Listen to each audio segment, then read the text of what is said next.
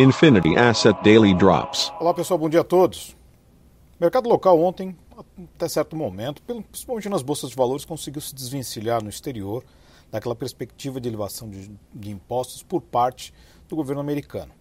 A proposta de Biden foi bastante ousada, pois eleva os impostos de ganhos de capital de 20% para 43,4% e sobe o imposto de renda para a faixa mais alta de 37% para 39,6%.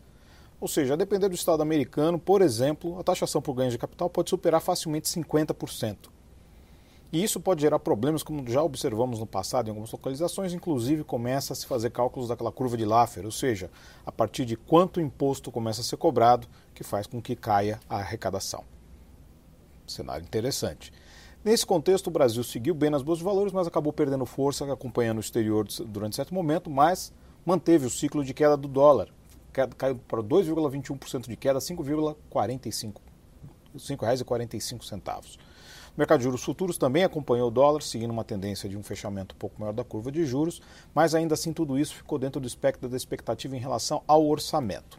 Foi cumprido os cortes de 10,5 bilhões que já eram propostos do texto original e mais uma série de outros gastos que chegaram a próximos de 20 bilhões de reais, mas ainda assim longe do ideal, que seria pelo menos em torno de 30 bilhões para manter o orçamento dentro do escopo.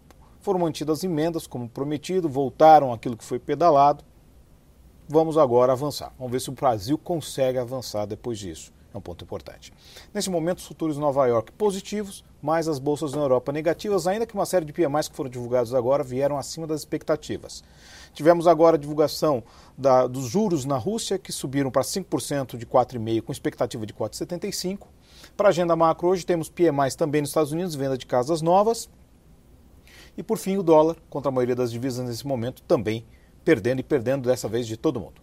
É isso aí, pessoal. Tenham todos uma ótima sessão e bons negócios. Infinity Asset Daily Drops.